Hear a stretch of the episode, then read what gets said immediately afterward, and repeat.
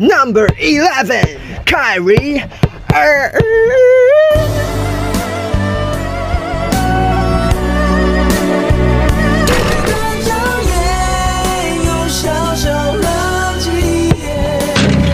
呃，欢迎大家来到职业理想第十六期的栏目。然后今天也特别开心，邀请到我一位老朋友啊、也是曾经一起共事很久的来做 NBA 相关工作的朋友。相信很多朋友可能也知道我有一段 NBA 市场工作经验。然后欢迎朱姐，然后朱姐现在已经把腾讯会议删了，所以她此时此刻用的是小程序和我在对话，很厉害。是这样的，不工作以后就已经不用腾讯会议了。那你平常用什么？就用微信吗？对啊，好吧，哎，那行，那先请竹姐简单的介绍一下自己简单又不简单的人生吧。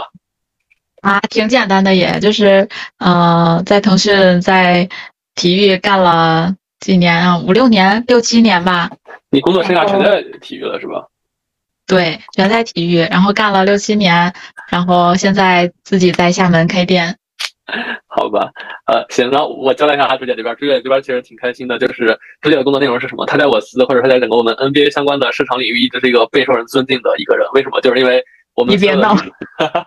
因为我们所有人尊敬的女主播，什么美娜、小七啊，都是朱姐来对接来管理的，所以其实朱姐跟我们的女主播其实关系也特别好，应该是很多虎扑 GR、GRS 们最最最羡慕的一个工作了，我觉得对。然后也是跟竹姐，因为那几年在做 NBA 的话，我们也是关系蛮好的。然后包括我们还有另一个小朋友，我们三个人其实也是三人组一起做很多很有意思的事儿。对，然后其实我我今年蛮惊讶的，因为今年我我虽然我离职了，是我自己大家都知道原因，但是朱姐其实忽然也离开了我们腾讯，然后离开了这个行业，然后就忽然就就是从我定义来说，就是所谓的失业，我觉得还蛮神奇的一件事儿的。就朱姐能讲一下你当时工作转型的一个过程吗？就怎么想到说是离开腾讯，然后又又去怎么样，就又去又去做了一个餐饮行业？对，我觉得还好吧，就是就是感觉做的也呃，因为我其实没有什么太大的职业理想，就是我觉得工作就是自己要干得开心，然后呃，就是感觉做到这儿了，我再去换下一个行业也好，换下一个工作也好，我都还挺开心的，所以就换了。哦，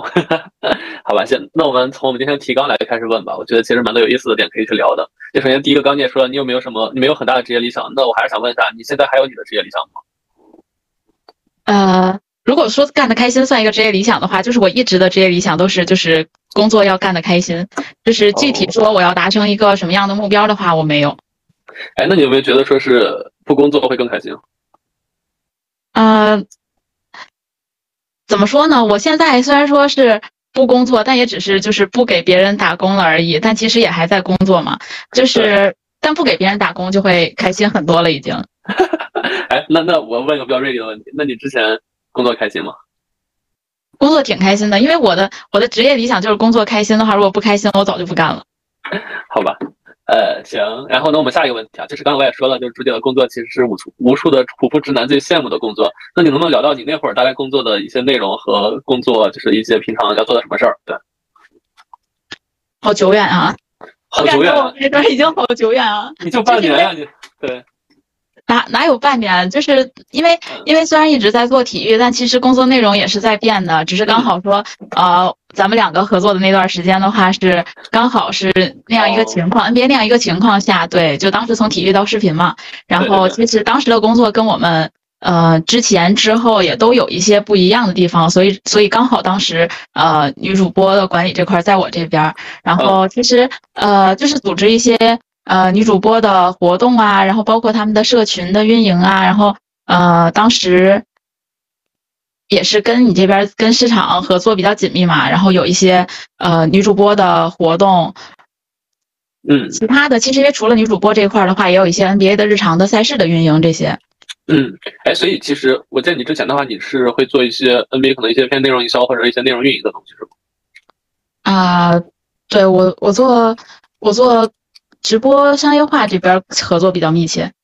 哦，哎，所以女主播只是你那个腾讯漫长生涯里的一个其中一个阶段，所以很多时候也不一定让你全管女主播，是吗？对，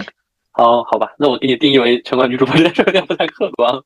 没事没就事。就因为刚好我们刚好我们一起工作的那段时间，它确实是这样嘛。对对，哎，那你你其实当时就是说实话，你是一个，我我理解你也不是一个理工女那种角色，然后我不知道你真的喜欢看那个 NBA 吗？你当时为什么想着说去从事这个一个很锤的行业，而且是一个可能直男更喜欢的行业？我我不是我不是理工女，但是我一直喜欢，就是我一直喜欢体育的，就可能受家长的影响，就比如说我我在上上学的时候。每个周末，我我爸就在看 NBA，在看 中超，就是在看在看各种球、各种比赛。然后我喜欢体育，然后喜欢 NBA，然后喜欢网球，就是也是我自己的一个个人选择。我会觉得做体育是一件很，就是怎么说呢？可能比起其他的领域来说，它会是一个很快乐的工作。嗯，你你平常打球吗？也不打。上学时候打，然后毕竟身高受限嘛。哦，所以你可能是个控球后卫，哎，所以所以其实你那个有没有去，就真的就了解说每个球队的球星球星是谁？就是拿你和科凡，或者说你拿你和就是其他的男性的做运营的人来比的话，你觉得你的 NBA 的知识和他们差距很大吗？嗯，那肯定还是有的，因为我其实。不算是说纯纯做内容的嘛，不是纯做 NBA 内容的，所以我其实没有把很很大的重心放在 NBA 的内容上。但是因为毕竟平时看的也很多，所以呃了解肯定还是了解的，不至于说呃哪个人哪个球队不知道啊或者怎么样。但是但是你要说，但是你要说内容上懂球的差距的话，那肯定还是很大的。尤其是跟你要是说跟解说比，那就更不用说了，跟我们内容导演比，肯定差距很大的。对，哎，但是那个朱姐，就是我从你的角度看哈，就是咱们这个行业，哎，就是我曾经的行业，也不是我现在行业，就是真的在做这样相关工作的女性多不多？不多呀，相对来说比男生已经是 相对来说比男生肯定少很多了。你像我们当时一个直播组，呃，二二十二十多个男生，几个女生。哦，哎，那那其实这个圈你觉得大不大？尤其是 NBA 的圈吧。嗯。你是说从业者吗？对，就就这个圈子，就是大家能互相认识，觉得会不会需要很大的一个交往面儿？我应该不算大吧，因为我也我也不是就是很常出呃外勤的的的工工种，然后所以对我来说，肯定在这个圈子的话，还有还是就是如果不是我们的平台的话，肯定很多人都还不认识。但是其实如果说像他们会会去现场更多的人的话。他们认识外边的人肯定也会更多，对他们来说，这个圈子其实相对就会很小。对，哎，其实我想问的这句，是因为我发现，呃，我因为最近现在这家公司也是一个体育公司嘛，所以我其实有时候碰到了原来做 NBA 的相关的人，然后大家聊天的话，呃，除了像子欣、可凡他们那些，像易老师那边肯定大家都认识之外，其实你提竹姐的话，大家都认识竹姐，所以我就想问，其实这个圈是不是你觉得真的很好？就是对，真的就是他们会认识你，就是有些经纪公司啊或者运营公司的人，对。啊，你说的我很害怕。呃，没有没有，可能是因为你带女主播带的比较多吧。那我其实就可能也可能我们之前的同事遇到其他就之后，因为一些正常的，这也是正常的工作变动嘛，就是去到可能其他平台啊，或者说去做了其他体育相关的工作，应该也都很多。嗯，可能相对来说更多的还是呃我们之前的同事啊，或者说是呃我们之前的一些合作伙伴。嗯。好嘞，然后我下一个问题，其实这个也是刚才一个问题的基础，就是 NBA 这个行业其实女生真的不多，然后大部分都是打球的或者看球的直男。那你也说了，你毕业开始就一直在这个行业去工作，那你和我们这样一群看 NBA 的或那个喜欢 NBA 的直男一起共事那么多年，你觉得真的在搞体育的人，他们都是一群怎样的人？能和大家描述一下吗？呃，其实我会觉得会，呃，相对就是性格上来说会比较简单直接。对，同意。对，这是我，这是我很喜欢体育的一个氛围的原因之一，就是人，就是，呃，因为你说经常就是说互联网内卷嘛，但其实，在体育这个行业的话，就是不会真的不会感觉到很很卷，就大家都在自己各自的领域上非常认真的完成自己的工作，不会说去去卷其他人也好，还是说去故意卷自己也好，其实相对都。比较少，嗯，哎，你觉得为什么其实搞体育的人大家都不太卷？就我也发现这个问题，就是真的好像在搞体育内容相关行业的人，大家都是有点傻大粗的，像我这种就是特别呆头呆脑感觉的样子。可能都有，嗯，为热爱加冕的成分在吧？你要顺便带个 slogan 是吗？哎，那你觉得为什么？那那我说，比如你做动漫也是热爱动漫，可能那为啥就是它相对于其他的一些领域，它就会人都会那么单纯？因为我没有做过动漫，所以我其实不太了解说，做动漫的话，就是是一群怎么样的人？啊，我举个例子啊，我并没有打向某一个行业。啊，对对对啊，所所以你接触的人都是体育行业的人是吧？相对来说是，然后可能有一些综艺娱乐这些的，但是就比体育少很多。那你觉得你接触的综艺娱乐的人和你接触的体育人，你觉得他们差别大吗？还是挺大的。嗯，就你确实娱乐跟体育也不是，也其实相差也还挺多的。就他们有共性，但其实他们也相差还挺大的。嗯，你能举几个你觉得比较有意思的小故事吗？就是你刚刚说搞体育的人都很单纯，就是很对，有没有一些例子？单纯吧，就是简单直接一些。这个，我想想啊，怎么描述呢？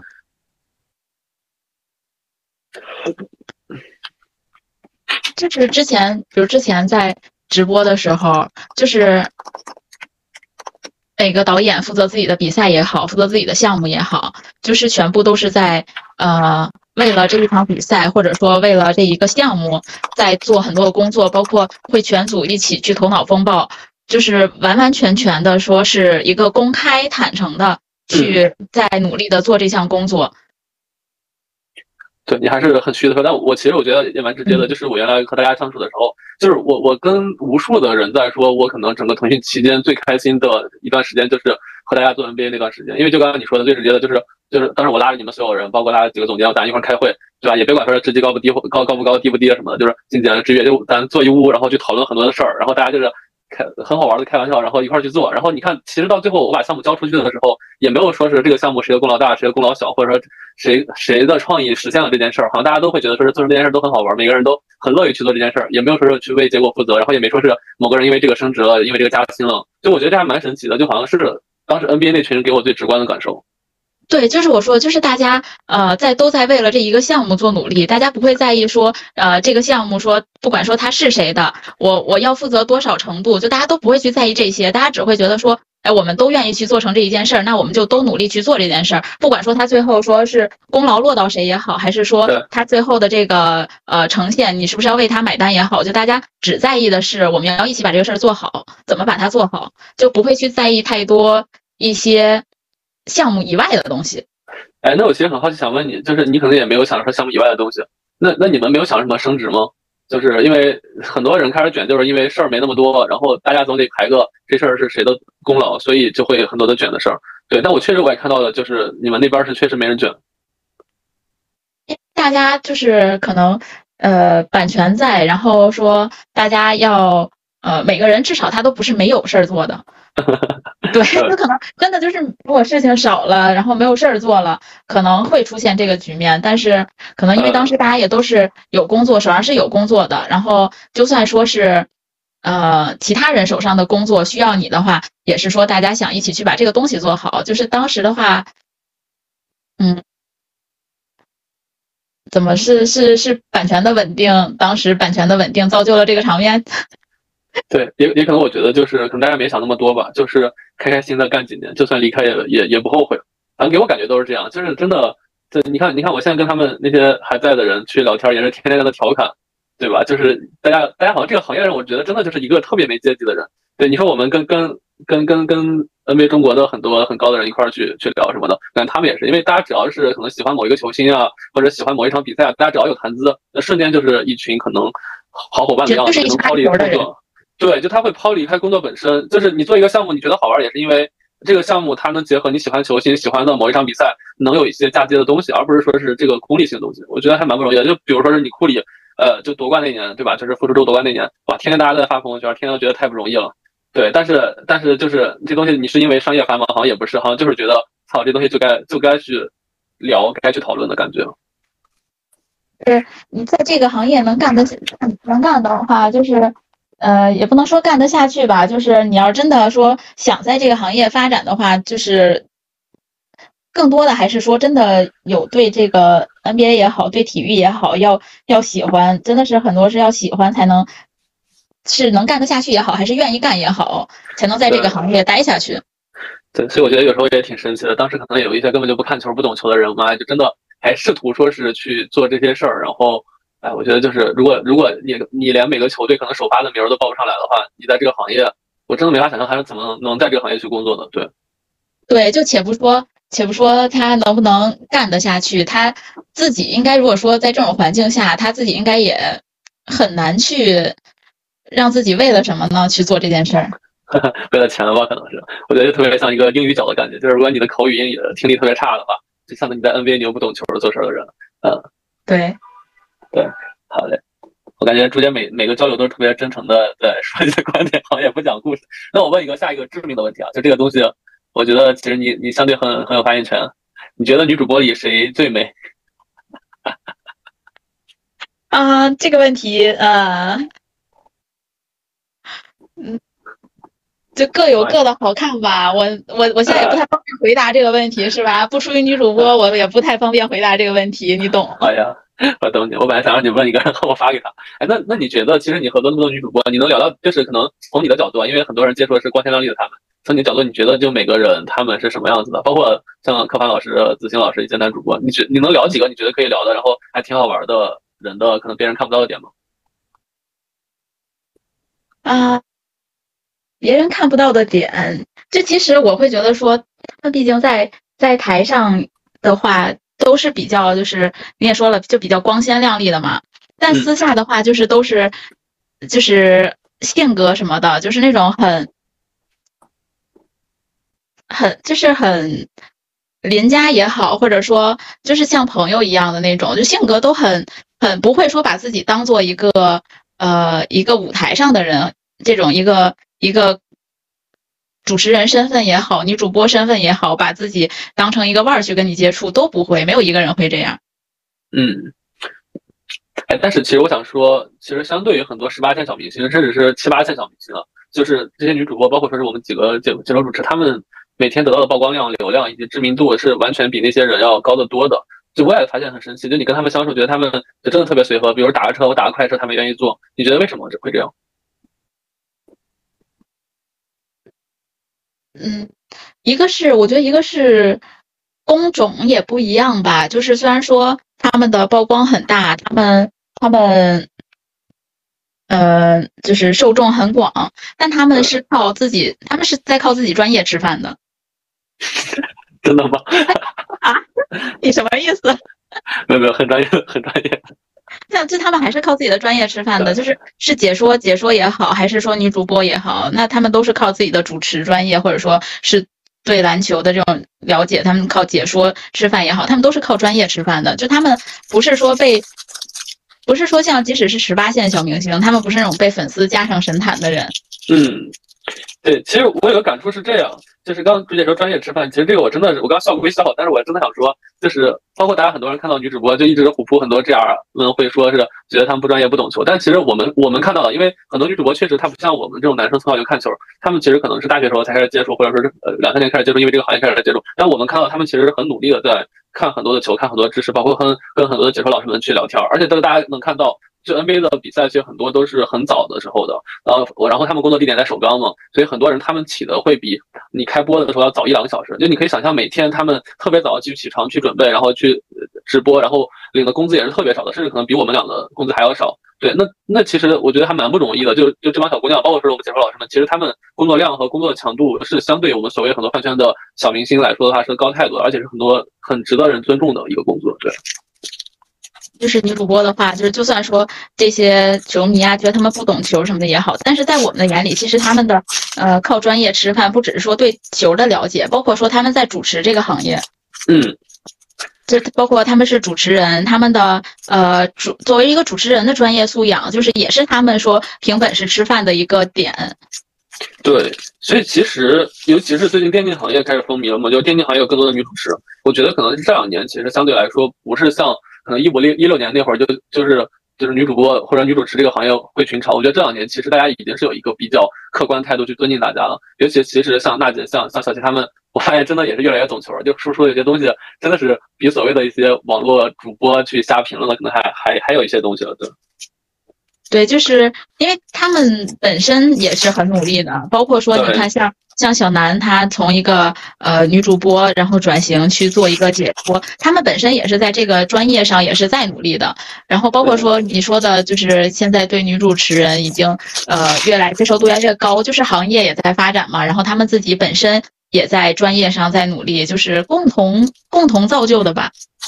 对，就是刚那个朱姐说到，就是因为因为从去年开始啊，我记得就是包括你们做那个 BOOM 的那个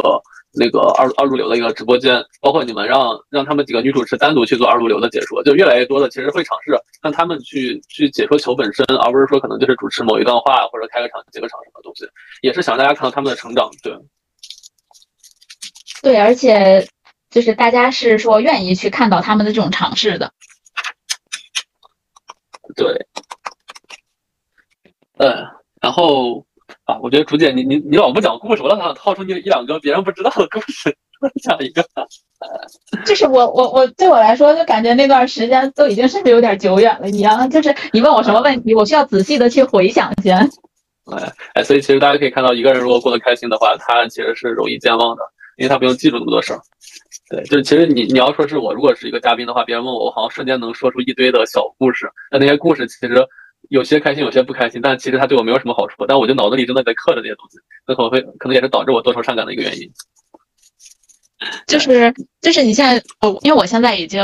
呃，我我我店开成都已经开了快呃三个月了，快。所以就是，其实包括我在筹备我现在的这个店的这这一段过程中，已经离我之前的那个，就是可以说离我之前的生活已经没有一点关系了。除了说跟以前的朋友还有交流以外，其他方面已经没有任何的关系了。所以，我我就我不会说去太去想之前的生活里，就是工作中也好，有什么有什么事情，开心的也好，不开心的也好，就是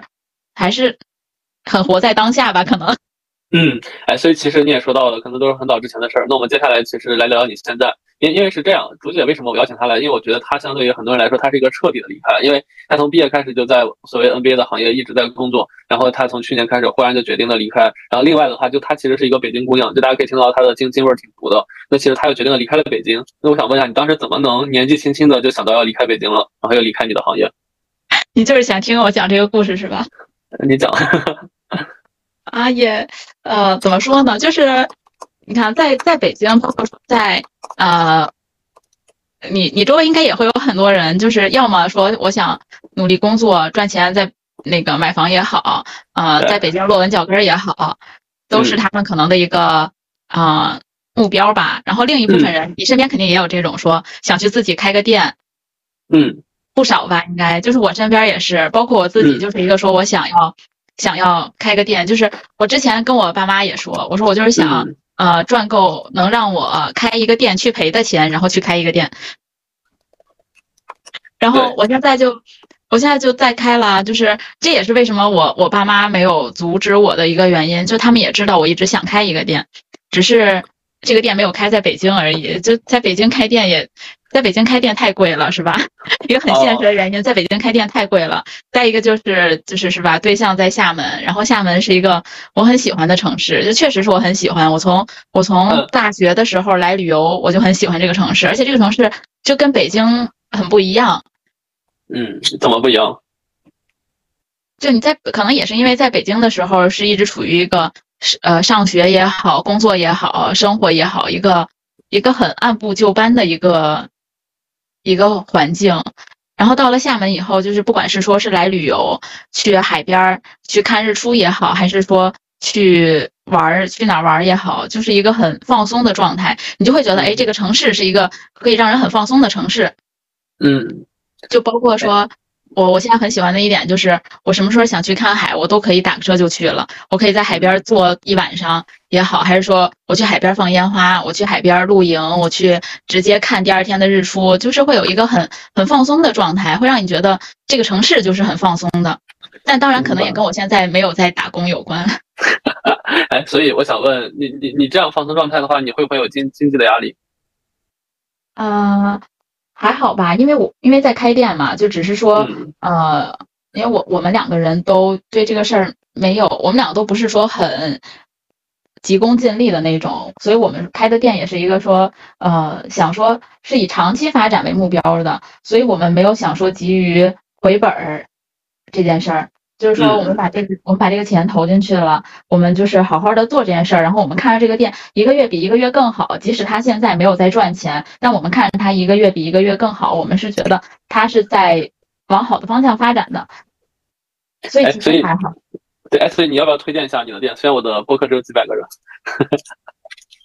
那就是虽虽然呃，可能也不一定有在厦门的朋友，但是就是如果有朋友来厦门玩的话，因为我们我们店也是在岛内的比较市中心的地方，就是思明区，在盘鸡对面嘉禾路，就是叫狗兔餐酒馆，Go To Bistro。反正就大家如果来厦门玩的话，也可以来看一下了。就是我是很喜欢我的。北京的朋友们来的话，就是我都会叫过来玩一玩、见一见，就有一种见家人的感觉。因为毕竟不在北京嘛，能见到自己的朋友也好，之前的同事也好，都是相对比较少的。然后每个人来，我就我都会感觉跟家人一样。嗯，啊，真的是蛮好的。因为因为我其实今年年初的时候，我和我老婆也是在海南待了一两周的时间，我当时就不想回去了，就当时就跟你可能状态一样。我一想起我回去的工作，我就忽然不想干了。对，虽然我可能一回去马上也提了离职。对。但是我想问的是，你已经经历了快一年的时间，你还是有这种很享受、很放松的感觉吗？因为我觉得，如果是我的话，我可能呃刚开始很很自在，如果过三四个月，很多人跟我说，如果我的我这个性格，我过三四个月，我一定会觉得闲得慌，我一定要再回去进入我快节奏工作。你会有这种感觉吗？不会，呃，我也没有一年了，我我我就是从今年一月份嘛，到现在七这个月半年多，就是呃。就是我没有在打工的那种快节奏中，但我也在工作呀。就是我开店本身，我就是这个店的运营也好，还是说去考虑这个店的营销也好，都是在也都是算在工作的，只是说可能强度没有那么大。然后，但是你其实每天要要讲的东西也还是挺多的。嗯，哎，那我问个比较私密的话题啊，就是其实你那么勇敢的离开了你之前所有的行业、所有的城市，是百分之八十是为了爱情吗？还是大概怎么样的比例？啊呃，呃，六十吧，六十吧。那百分之四十是什么？百分之四十就是出于自己想开一个店。哦，对，就是我把一半，我把一半以上归结于是因为爱情，然后另外的，但还是就是不至于只有百分之二十是为了开个店，就还是百分之四十吧。对，哎，那你当时你对象其实来厦门之前没见过太多次面对吧？啊，对。哎，那我们能简单的稍微跨开我们这个职场电台的范畴，问问你为什么没看见过几次面你就笃定了这个人可能是你就是一生或者很长久的人？因为你其实相当于做了很冒险的决定嘛，去去离开了所有的东西。因为，因为我我其实呃不太会说把这一切说，就包括你问我百分之多少的时候，我也不太会说我把这件事儿都。都完全归归归于因为这个人，嗯嗯嗯，我我是觉得如果完全因为一个人的话，可能说，嗯，去去抛开自己以前的所有的生活环境这件事儿，嗯，为自己也也没有很负责任，所以我会觉得说，我还是有很大一部分是出于我自己个人意愿。嗯，哎，然后我想问，其实你俩是姐弟恋对吧？然后你你你和他相处模式中，你会是一个更负责的状态，还是他其实给了你很多安全感？嗯，他吧。哇，所以现在小朋友都早熟吗？就是我，因为我我就是那种就是网网上说的那种，就是呃，觉得自己还还还。呃，觉得自己还还处在一个二十岁刚出头的年纪，然后就其实已经工作了很多年了，但是感觉自己的心智还没有任何的变化那种。对，蛮好的。所以我不是那个说会去，呃，就算说我比他年纪大，我也不是那个说会去照顾照顾人的人。蛮好，我觉得其实这样的话，你永远的年轻嘛，我觉得真的特别好。哎，然后我们回归到我们职业理想的话题。呃，你你现在你刚刚也聊了，你聊创业半年的时间了，你感觉？创业感觉怎么样？和你工作相比，和你之前那个在公司上班相比，嗯，就是你要说更自由也更自由，因为呃，就是没有人说，没有人去让你呃说你要做什么事情，没有人会去跟你说你你要做这件事儿，你去做这件事儿，更多的是说，哦，我知道说我们这个店现在应该做一个什么样的事情，我应该去推动一个什么样的事情。就是可能说在工作中的话，我不是那种很有自驱力的，但是就开店来说的话，就是没有人管着你了，你你要去很清楚我自己要做什么事情。就是所以你说要说更自由的话也更自由，但你说要要说不自由的话，就是因为每天开店也好，然后。呃，要做什么事情也好，其实也是很相对很固定的。所以你要说不自由的话，它也没有那么自由。但是状态上来说，它是自由的。嗯，哎，你现在有自己给顾客做饭吗？我没有啊，我做不了饭。那你主要工作什么？收纳。我做不了饭，但是就是我我我，但是我呃，我现在已经可以调酒了。就是我之前一直从我从我可能还在上学的时候，我就很想学调酒，然后哎，就是。呃，可能不都不只是说我想，可能说我需要会这项技能了，已经是，所以就是说一些一些可能你小时候没有实现的事情，会以另外一种方式 实现吧。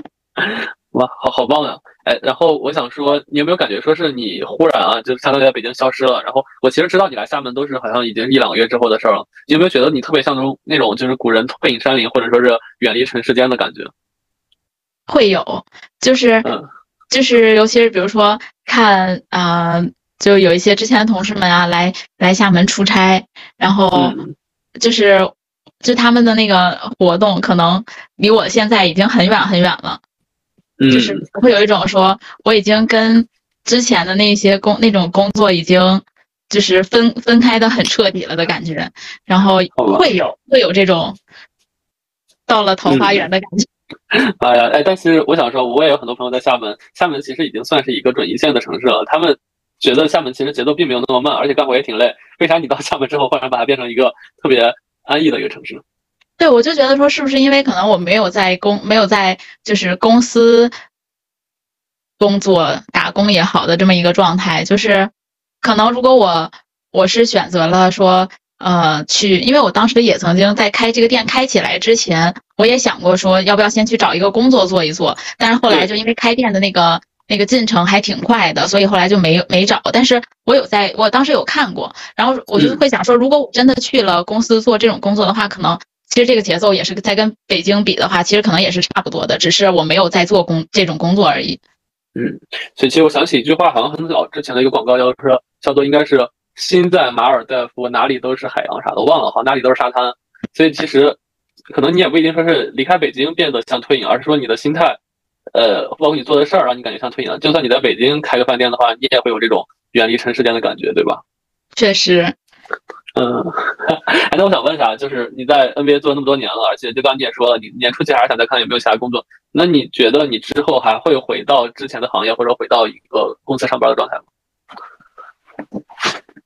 就目前来说的话，就是如果说呃有就是呃，比如说之前的同事朋友有需要我说去呃短暂的去回来做这项工作的话，我是愿意的。但是就目前来说，这种长期的说再去回到这个行业、回到这个岗位的话，我应该是不会。至少怎么说呢？看我的店能开多久吧。哎，就是因为你的人生才刚刚开始嘛，你现在那么笃定说是你以后可能再也不会回归一个打工人的状态了。呃，也不是啊，就看我的店能开多久嘛。那如果说我的店能一直开下去的话，就它的发展目标，就发展前景比较好，可以一直开下去的话，那我我我就不会去回到那样一个状态了呀。但是，呃，如果说真的我我这个店到时候几年以后开不下去了，然后我可能是受就是受到这个挫折以后，呃，我是想要继续说我再去开下一家店，还是说我就可能就此。不想再再开店了，就那个就是几年以后再说的事情了嘛，就是看到时候自己是一个什么样的心态了。所以其实相当于你现在投入了一个比较你理想的生活或工作里，然后这可能是一个泡泡，但这个泡泡有可能说是能让你直接一辈子在泡泡里，但是如果某一天这个戳破的话，你还是会考虑说是回归到一个更现实的一个状态里。对，因为创业嘛，创业谁能说自己创业百分之百能成功啊？就是创业，那创业不成功的话，就是就看几年以后，说我是想我再进行下一次创业也好，还是说那我就是接着回去工作，就几年以后再说了。先开心，活在当下最重要。对，就是因为嗯，你这个店已经开了，你为了为了一些不知道的事情，也不会我反正我是不太会说去做一个多长远的计划，说我这个店开成什么样之后我要干什么什么，我不太会，我就觉得说，嗯、就把当下的事情做好就好了。嗯，啊，那我最后一个问题啊，就是也是每个嘉宾都会问的问题：如果你回到二十岁，你还会做出当时的选择，成为如今的你吗？会吧？嗯，因为我会觉得说，对，我的每我的我之前的选择就是是出于我自己的个人意愿，我开心，我比如说我工作，我需要找一份开心的工作，那我所有的我所有的选择都是按照自己的想法去做的，然后嗯并我一直是开心的，那我为什么要改变呢？那我再问一个另一个问题吧，就是如果你知道，你提前知道了，你以后可能是还是想去创业或者去一个厦门这样一个海边城市去自己开个饭店或这样一个状态，你知道了，你可能未来某一天你的想法是这样的话，你还会在一开始选择去 NBA 这个行业做跟他没相关的事儿吗？会呀，我还嗯我还我是喜欢我是喜欢体育，是喜欢 NBA 的呀。那我我不是说呃我的工作不是说只是为了成功，我的工作还是要有自己喜欢的东西在的。我喜欢这个东西，我我即使之后不做了，我也不觉得说我这段经历是没有用的。明白。即使它可能对我创业的帮助有限，但是我也不会觉得说这个东西是没有用的。因为它可能真的是你很好的一个人生经历，而且我觉得，如果能在体育这样一个人相对单纯的行业里能干五六年的话，哎，也不是体育，我可我可能我目前甚至觉得就是 NBA 这样的行业里待五六年的话，可能对你未来多少年之后去写自己的自传，或者回过头来看你当当时的日子的话，一定觉得都是开心的，因为是一群人为了自己热爱的东西毫无顾忌，然后携手共创的去做一些事儿，这种感觉在如今的中国职场很难得的，对。就是我之后再看的话，就像你问我二十岁再去做选择的话，我还是会，是因为我现在回看，我也还是觉得很开心。对，我也觉得当时那段日子很开心。嗯，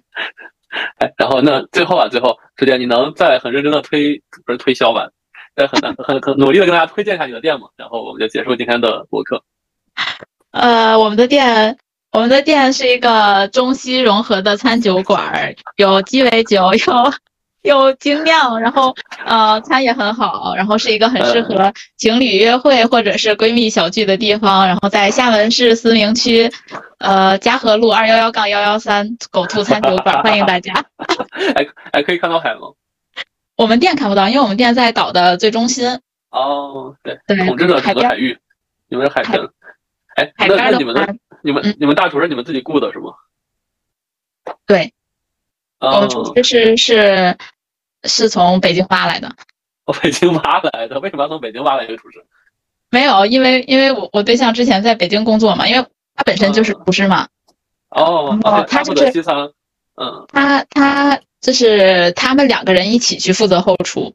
哦，哇，对那好开心啊！就你知道，我其实我最近和我爸妈，甚至我对象聊的就是我在想，就是我之后的小孩或者我我我侄子，我在想说他能不能从小就去学厨师，因为我觉得 AI 逐渐替代的一个行业里，做饭这个技能反而是最不容易替代的。所以我在想，与其还不如像我们，与其像我们这样就是高考过独木桥那么难才能杀到现在的位置，你还不如一开始还学一个厨师，最后像随便那样成为一个什么特厨啥的东西，那也是一个挺刚需且受人尊重的一个行业。然后做饭，我觉得也是一件蛮有意思的事儿的。对，我是觉得我我很羡慕那些有自己就是真正的一技之长的人的，对，我也特别羡慕。就总觉得说我我我我们的工作在互联网里可能就是一个螺丝钉，可能就是嗯说的不好听一点儿，就是很容易被替代。是的，就是我们的工作，对你说，呃，就所以我会很很羡慕那些有自己真正的一技之长的人的。对，因为我们的工作其实无非就两件事，一是说你解决问题的能力，二是说你可能行业认识的人，然后二的话也可以用一些很简单的方式去替代。那一的话，只要你脑子不笨，你能做一些基础的事儿，那这件事就做好做坏。但是就刚刚我们说的，像厨师呀这种，呃你是没办法替代的。你做菜咸淡，然后你做菜好不好，花样这些东西，这都不是说一朝一夕能决定的。就比如我上周我去焖一个排骨，这东西我放几个爆料，我放几勺盐儿，我放几个酱油，这东西一定是说你做了无数次之后，你摸索出来一个感觉。对这个东西，而且包括说可能也会有也会有天赋了。对，我也觉得我这块比较弱。我我我就是没有天赋的。对对对，你还会调酒，我都不会调酒，也是一技之长。你在向你希望的状态去努力。嗯，是。